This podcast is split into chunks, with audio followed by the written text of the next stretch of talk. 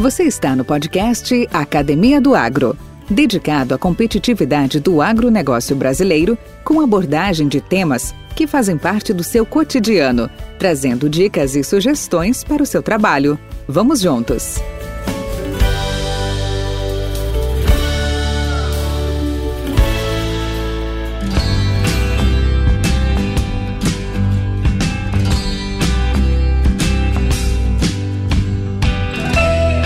Cláudio José Putras nasceu em 15 de junho de 1962, na cidade de Nova Petrópolis, no Rio Grande do Sul.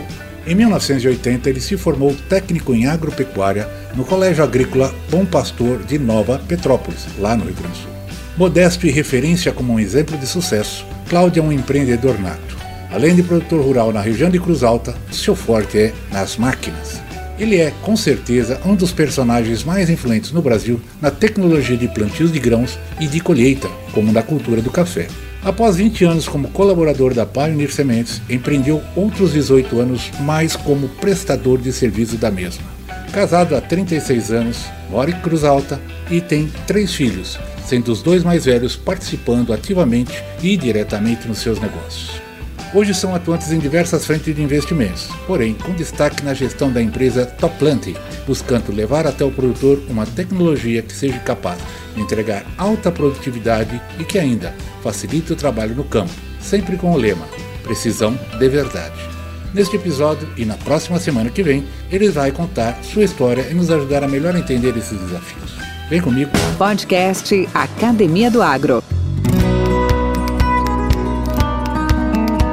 Salve, salve, Cláudio Potraz, bem-vindo à Academia do Agro. Que bom te ver, que bom te rever, né? Na verdade é essa, né? Depois de, uma, de um longo tempo que a gente não tem tido contato, e eu fico muito feliz em, em, em vê-lo hoje e a gente poder levar um papo bastante bacana aqui na, nessa arena onde que a gente traz aí mentes brilhantes, bons profissionais, agroempreendedores, produtores. Tudo bem com você? Tudo na Santa Paz. Que bom. E aqui estamos Estamos passando um momento um pouco de estiagem no sul aqui, mas estamos com fé e vai dar tudo certo aí. E você? Aqui tudo bem. Tá, aqui o tempo tem, tem corrido bem, uh, as chuvas estão bastante regulares, inclusive pela minha, pelos meus acompanhamentos, algo aí em torno de uns 15, 20% a mais do que aconteceu ano passado. E nós tivemos atraso de plantio ano passado aqui no Centro-Oeste, né? As chuvas ah, tardaram em chegar. Mas esse ano já começou bem mais normal e o nível de chuvas de água está bem tá, tá bem, bem razoável. Agora eu sei aí que do Paraná para baixo, aí para São Paulo para baixo, está com sérias dificuldades de estiagem, né? Se Deus quiser, vai, deverá, deverá se resolver aí, né, pessoal? Beleza, esperamos que o Natal nos permeie com uma chuva aí. Que a bênção do Natal seja para todos aí. Cláudio, e aí? Onde tudo começou? Conta um pouco a sua história para nós. Estou curioso em saber aí da, as origens do Cláudio por trás, da onde sua família, onde você está, família, Conta um pouquinho da sua história. É, vamos, vamos, vamos tentar uh, dar uma partida aí do que, do que é a vida da gente. É, na, eu sou, uh, vou colocar o meu, nome é Cláudio José Potratz, é, natural de Nova Petrópolis, Rio Grande do Sul, nascido em junho de 62 e a nossa vivência naquele tempo lá, ele é, ele era muito toda a região lá. Hoje, se você falar Nova Petrópolis, é, meus pais, a, minha criação foi a 15, 20 quilômetros de Gramado. Hoje o cenário é fantástico. É, eu vou seguido para aqueles lados lá e é um tumulto e é cada dia mais pessoas indo para lá.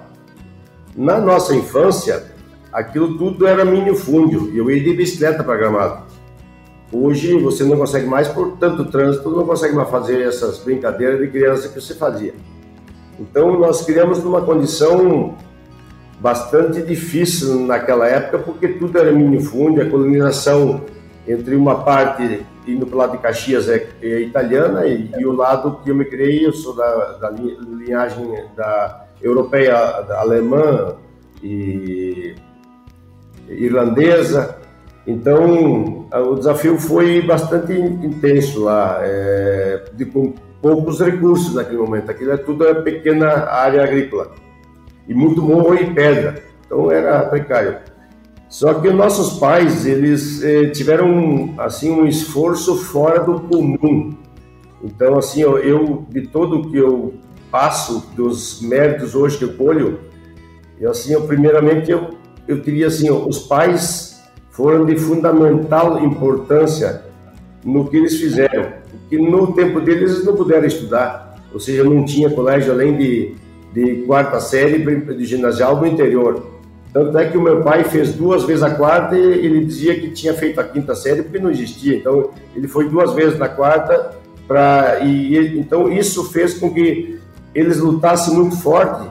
E nós somos três irmãos, do qual assim o pai, nós, pai e a mãe nos fizeram estudar todos o mínimo segundo grau. E nós tínhamos o privilégio, naquela época, lá de, do, do, de um colégio agrícola, de, do, do pessoal é, alemão lá que introduziram lá no Colégio Bom Pastor, no Colégio Agrícola. E eu, comecei, toda a minha história de, de, de, educação passa por esse Colégio Agrícola Bom Pastor, do pastor Evers, na, na época mais conhecido lá. Então, essa, essa é a jornada de de início de uma, de uma dificuldade muito grande, porque nós não tínhamos condições, nós caminhávamos para ir para a escola todo dia aí, dois, três quilômetros de ida, mais dois, três de, de, volta, e a condição era, era até difícil, porque naquela época não tinha quase nem condução para rodar, mas isso foi sensacional, porque isso faz com que eh, hoje eu compreenda que você é o é resultante da história que você vivenciou. Ou seja, você é uma soma. Você é uma soma. Você não, você não se cria do hoje. Você é aquilo que se vivenciou eh, na sua infância e o que, a, o que você enfrentou no decorrer dos tempos e como você respondeu a isso. E como você compreendeu isso. E como você se a, aceitou isso ou não. O, qual, qual é o ensinamento que se tira disso. Então, a resiliência, a compreensão na dificuldade da infância ela, ela, ela para mim, ela ajudou muito a entender o que fazer na vida profissional e no confronto. Então, tipo, é, eu fiz o Colégio Agrícola de 78 a 80.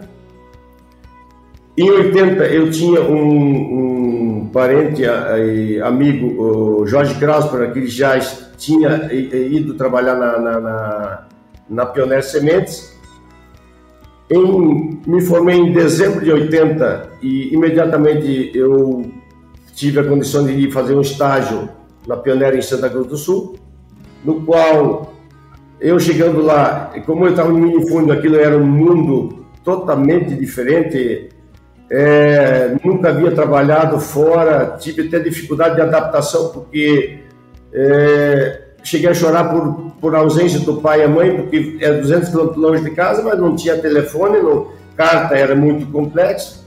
Então, esses desafios fizeram amadurecer meio na força e muita coisa. Quase tive por desistir, mas para mim qualquer serviço era espetacular, independente se era assistir tecnicamente no campo agricultor, como descarregar o caminhão é, durante o dia para ajudar a render o serviço de recebimento de semente. Então, não existe ruim em qualquer serviço que a gente fazia. Então, essa percepção, ela, ela acabou sendo, eh, recebi o convite de permanecer na empresa por não enxergar em mim que qualquer serviço eu fazia, é, regra, é, se eu entendia, eu cumpria, e eu, eu tenho um desafio particular de que se eu não entendo ou eu não compro a ideia, eu não posso executar ou não executo, não adianta você me mandar buscar um parafuso se eu não souber para que serve. Se eu souber para que serve, eu posso voltar com algo, mesmo não sendo parafuso, mas vai resolver o problema. Podcast Academia do Agro. Então, isso, isso tudo faz parte da, da, da história para chegar onde hoje, talvez depois de complementar ela. Dentro da empresa, é, no, passei a primeira cenário em 83, como entrei em final de 80, 83 já apareceu o primeiro convite para fazer uma mudança para a unidade de Santa Rosa, a qual é, eu achei precipitada porque eu me sentia muito bem onde estava e também é, havia conhecido é, o, a qual hoje é minha esposa e isso era um desafio. Ou eu termino ali ou pego outros rumos, mas aquilo era importante, numa decisão de de, de ficar por mais um momento. 85, eu recebi novo convite para mudar novamente para desafiar a unidade de Santa Rosa, porque é, havia passado por dificuldades e havia sido parado por um tempo, voltar, aí convidaram para voltar lá a, a, fazer produção na unidade de Santa Rosa e convidaram o colega Baesso, José Baesso também, que também virou empreendedor agora, um, um, junto, os dois anos após que eu comecei também, também uma boa opção de você uma hora entrevistar. E aí eu acabei aceitando esse convite e também com isso aconteceu o casamento. Também fez com que tomássemos a decisão de, de juntar os trapos e casamos. Disto, uh, temos hoje temos três filhos. Temos três filhos, hoje o mais velho com 34, o do meio 29 e a menina com 24.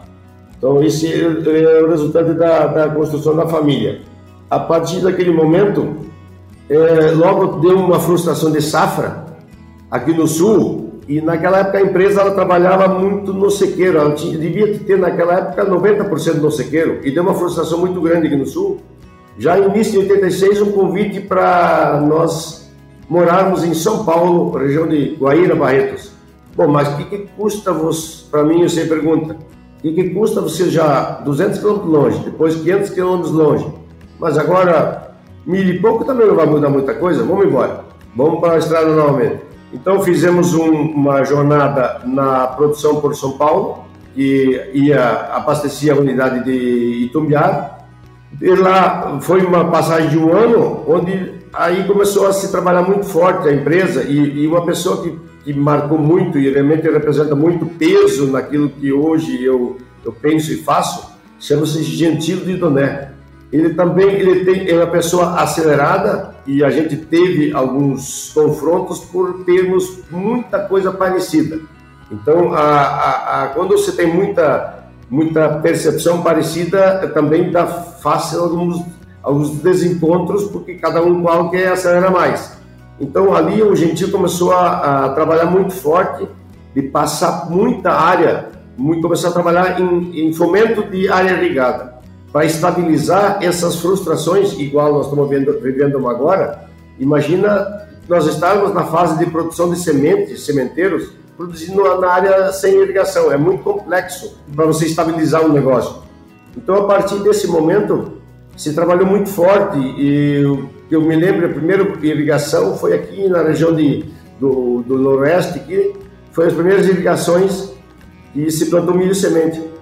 Em 89 90, que realmente foi dado o foco desse trabalho de fomentar área irrigada muito grande para milho semente, a Pioneer tem muito suporte a isso, e nós, eu acabei vindo trabalhar para essa regional do, do Noroeste, aqui na regional de Cruz Alta.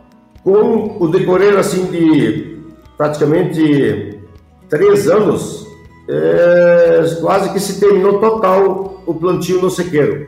Muito raro se plantar alguma fora. 92, 3 para frente, somente área sequeira. Qual é o desafio que apareceu nesse momento? E aí era assim, ó, eu já havia é, iniciado assim, ó, a minha jornada, eu nunca vivi somente do meu salário.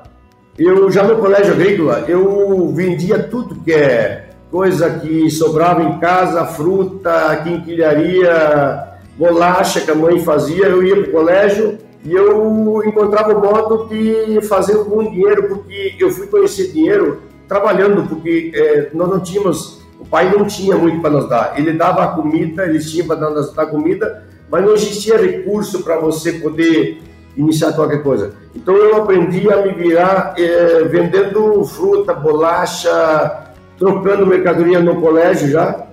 E quando eu comecei a trabalhar, eu nunca sosseguei, eu nunca tive uma fonte de renda na minha vida. Eu sempre tive duas ou três. Eu, eu não me importava de trabalhar das seis da tarde à meia-noite é, fora do meu horário de trabalho. Embora que na empresa, é, naquela época, se exigia tempo integral, full time, ou seja, você ser focado só no teu trabalho. Isso eu sempre me reneguei. Eu sempre expus meu, meu, minha carteira de trabalho para que, se eu isso atrapalhar o meu resultado, que a empresa entenda que o meu resultado não é o suficiente para aquilo que ela está disposta a me pagar, estava disponível a todo momento a, a, romper o contrato de trabalho sem maior desafio, porque é, você, eu, eu expresso isso para muitos hoje, não se contente com uma resultante, você não estabiliza, porque você está na mão do mercado, e nem sempre só porque você é bom você sobrevive naquele espaço, então você multiplica suas fontes e reformas, lógico, para isso você tem que trabalhar, você não pode pensar em trabalhar oito horas por dia e dizer, ah, isso me basta. Bom, se for, se for tão bom assim, pode ser suficiente. Mas para mim não era suficiente. Então eu tive três, duas, três, quatro fontes de, de receita sempre comigo. E isso eu trouxe para fora do, do, do, ambiente de, de, de empregado. Eh, eu comecei a desenvolver uma coisa em mim de que esse, esse emprego que eu, que eu tive por 20 anos, de dezembro de 80 até janeiro de 2001, que era a empresa Pioneer Sementes, esse seria o meu único emprego na minha vida. E muito do que me levou a sair, eu, eu enxergava muita oportunidade. Eu sempre procurei problemas.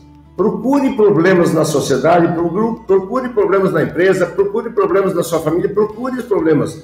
Porque quando você conseguir detectar o problema, você praticamente já tem a solução para um negócio ou se está com o problema resolvido. Então, é, existem tantos problemas na sociedade ou tantas coisas que a sociedade deseja. Quando você descobrir, você vai acabar conseguindo fazer aquele, aquele trabalho, aquele processo. Você vai atender. Quando você atender aquele seu desejo, você pode fazer um levantamento, uma estatística, que você vai encontrar inúmeras pessoas que também têm a mesma necessidade. É o que você está fazendo no seu podcast. Você vai encontrar inúmeras pessoas que aquilo que você apresenta, elas também desejam ou sentem é, sintonia com o que você está apresentando. Então, procurar problemas é um grande desafio, é, só que você tem que é, ter um, uma percepção, não você ser o criador do problema, não, detecte o problema do mercado ou da sociedade que você vai ter negócio a fazer. E esse é o, o trabalho. Então, quando quando a empresa começou a crescer, se expandir, aquelas metas de 2 milhões de saquinhos, começou a aparecer um desafio interno, e isso de toda empresa. Isso toda empresa que cresce, ela vai ter. Ela, ela vai precisar é, terceirizar, ela vai ter necessidade de, de abrir o leque, porque dentro ela vira um elefante branco que ela não consegue, não consegue ser competitiva com o que faz. E aí eu comecei a ver uma janela, pô, eu preciso sair desse negócio, eu quero sair. Eu vou, de 95 até que foi validado numa reunião do México, eu trabalhei três anos e colocando assim, eu, eu quero sair da empresa, eu quero terceirizar, eu quero fazer isso aqui crescer, quero ajudar a empresa a crescer, mas trabalhando de fora para dentro. E isso foi assim até que alguém acreditasse, porque eu fui um dos primeiros a ter esse privilégio de iniciar uma terceirização no Brasil. Podcast Academia do Agro. Existiam alguns detalhes na, nas outras concorrentes da Pioneer no, no Brasil Central, mas era, era assim um, um detalhe ou outro, algumas percepções. Então, é, eu me expus, ó, eu quero terceirizar, eu quero sair, eu quero fazer é, toda a operação externa para atender, aumentar a demanda da empresa, poder a empresa crescer. Tem mais, porque o produtor naquela época, ele era, assim, era, era precário, ele não tinha uma velocidade de plantio, ele tinha a velocidade normal dele, mas para que você faça o processo rodar e abastecer uma indústria, você precisa ter um fluxo contínuo. Você não pode plantar em cinco produtores no mesmo dia, como você colhe isso depois? Isso era, era complexo. Você, como é que se faz o processo de controle lá interno, se fazer lotes de produção, se você tiver esses recebimentos ao mesmo tempo? Então nós tínhamos que focar, produzir e fazer um produtor plantar rápido e fazer todo o processo, aí partir para outro e fazer uma, uma, uma, sequência de produção. E isso, isso, isso era a minha visão já lá atrás que precisava ser feito. Só que como fazer? Não tinha ninguém para terceirar. Disse, não, mas eu vou. Eu, se tiver que pedir as contas, ou se tiver que sair, eu quero ser experimento, eu, eu quero sair. Mas junto com isso, qual era o desafio que acontecia? a, empresa, ela por questão de crescimento, segurança, ela, ela começou a ter regras internas que limitam você a, a, a se expandir. Você começa a ser um número dentro do processo e você começa a seguir é, regras de segurança, regras disso, daquilo. Se eu não podia é, mostrar o que o pai faz, o que o pai pode aprender, e como que eu vou passar para meus filhos se eu não posso ter meus filhos eventualmente presente comigo? Eu tenho que sair disso aqui, eu tenho que, eu tenho que aprender, eu preciso ter meus filhos junto. Eu preciso ter meus filhos no dia a dia, eventualmente andando comigo no carro. Ele precisa ter contato comigo do que o pai faz. Senão, como é que eu vou ensinar para meus filhos? A escola não ensina o filho a, a, ser empreendedor na maioria das vezes. Se o pai não tiver um pouco dessa percepção, ele não mostrar isso, como ele vai aprender? Porque eu, eu me analisei a jornada de como eu comecei a aprender isso. Porque o pai nunca me bloqueou, ele vai dizer, vai filho, vai porque você pode encontrar um mundo melhor, mas saia, vai para o campo afora. Então eu precisei também dessa, dessa pegada. Então os filhos foram motivadores, independente de algum risco que eu pudesse ter em não dar certo, mas eu tinha tanta convicção de que a chance de dar errado era, era muito pouco na minha cabeça. E foi assim. Então eu, eu, eu graças ao Senhor, eu consegui sempre ter uma percepção de etapas seguintes. Então, algumas perguntas às vezes para a gente, mas como você começou financeiramente isso aqui? Olha, financeiro é, uma, é um cenário muito simples na minha visão. Não gaste mais do que você ganha. Se você trabalhar pelo dia por 15 reais, você adequa dentro e faça sobrar alguma coisa. Porque essa alguma coisa, se você conseguir compreender isso, ela vai virar um, um montante maior em algum tempo.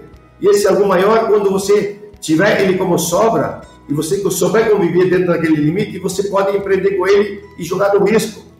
Então você pode experimentar com aquilo que você construiu de sobra, porque a sua vida está no limite que estável de ganho. Então tem algumas percepções que muitos empreendedores passam, se, se avançam ou não, não avaliam que pode dar errado e pode, mas quando você está no limite daquilo que você construiu de sobra, se você perder aquilo não faz falta nenhuma. Você prepara novo campo para daqui uns dias experimentar novamente. E eu posso dizer assim, ó, eu, eu nunca, eu, assim, eu tenho muito poucas frustrações no empreendedorismo. Hoje eu já saí de três, quatro é, cenários e todos sempre saí na ponta, ou seja, apareceram oportunidades de sair na ponta de cima.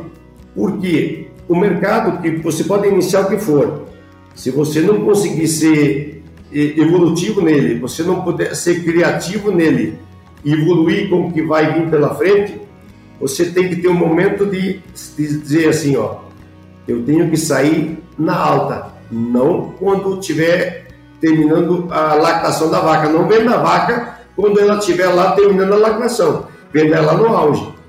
Então, é, são os pontos dentro do empreendedorismo que eu, eu quando alguém me pergunta, e, hoje, assim, ó, às vezes surpreende com quem quer saber, ou quem quer perguntar da vida da gente, mas o que, que você fez, como você começou?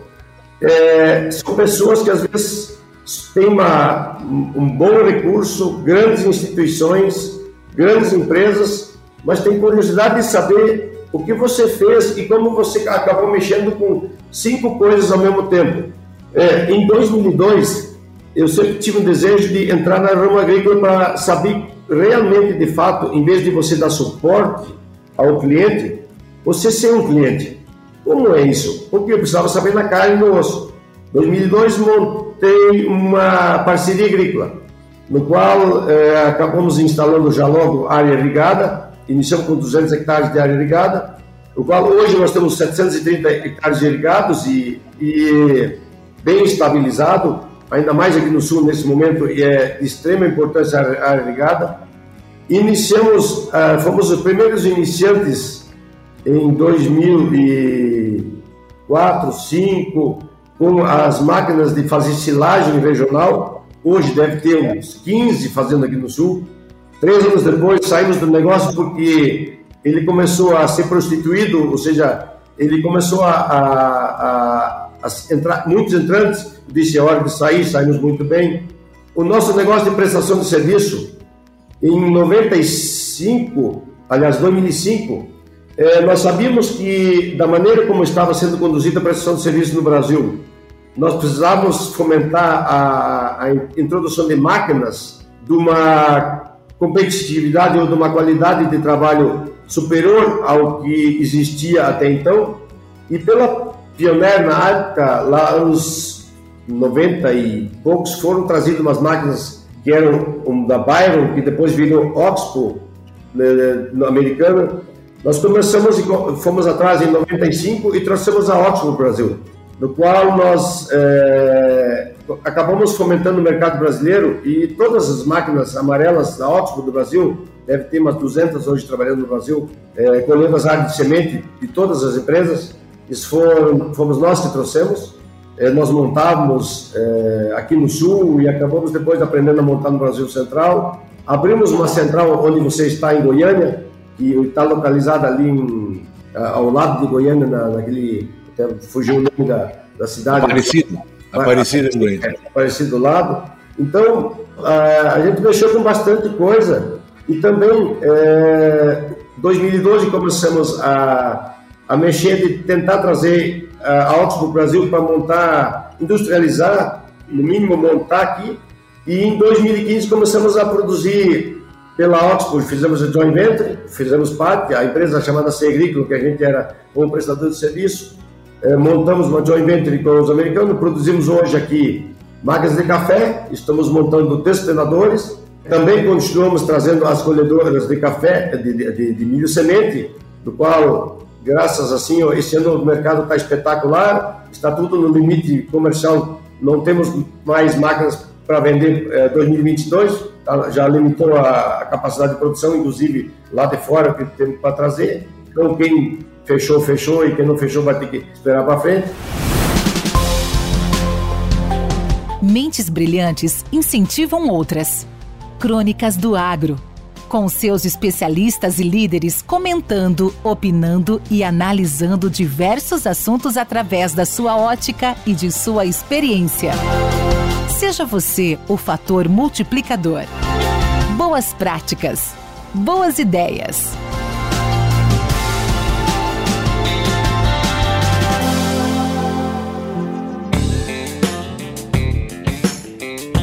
Olá, amigos. Meu nome é Divino Ronaldo, eu sou jornalista e radialista, apresentador do programa Morada no Campo na Rádio Morada do Sol FM 97.7 de Rio Verde, Goiás. E sou fundador dos podcasts Agro e Prosa e Minha História com Agro. Hoje eu vou falar com vocês sobre a convicção da Greta. Sabem por que a ativista Greta Thunberg faz tanto sucesso e até foi indicada ao Prêmio Nobel da Paz? A resposta é simples ela fala com tanta convicção de determinados temas que se tornou a porta-voz perfeita daqueles que têm interesses obscuros por trás do agro. Muitos poderosos viram nela a carinha perfeita para consternar as multidões e, com o seu jeitinho angelical, argumenta de temas que nem ela mesma tem a noção do que se trata, mas que ela própria acaba acreditando, tamanha é a convicção com que fala. O agro ainda não encontrou a sua Greta. Falta para o agro essa voz angelical e convicta que arrastará multidões defendendo o segmento. Mas quando digo multidões, não me refiro àqueles que estão dentro da porteira, mas daqueles que estão do lado de fora, dos que acreditam firmemente na Greta, na Anitta e nas demais vozes desconectadas com o campo e que nunca pisaram no pó da terra. A convicção da Greta me perturba. O seu olhar confiante demais quando diz que a Amazônia arde em chamas. Onde está o anjinho que vai dizer ao mundo de uma forma que todos entendam o que é o plantio direto? Que um pasto bem manejado contribui muito mais favoravelmente para a atmosfera do que o estrago que o pum do boi faz. Onde está esse anjinho que consiga conscientizar as pessoas de que ao plantarmos três safras em um ano, deixamos de derrubar florestas ou cerrado? Esses anjos, na verdade, existem. Só falta o agro descobri-los e apresentá-los ao mundo. A voz daqueles que não entendem e não amam o agro jamais podem sobrepor a voz daqueles que produzem e que têm paixão pelo que fazem. Precisamos gritar ao mundo quem somos e com tal convicção que os nossos filhos irão acreditar muito mais em nós do que nas subcelebridades que querem likes. Precisamos ter brilho nos olhos ao falarmos do agro. Precisamos nos convencer a nós mesmos e falar daquilo que conhecemos e vivemos. Assim, o mundo passará a acreditar muito mais em nós e muito menos na Greta. Grande abraço para vocês e até a próxima semana. Com temas expressivos e dinâmicos, esse intercâmbio semanal visa oferecer um melhor desenvolvimento em suas habilidades profissionais e nas atividades e práticas do seu cotidiano. Somos da Academia do Agro, o podcast para todos aqueles apaixonados pelo agronegócio. Te aguardamos no próximo episódio. Até lá!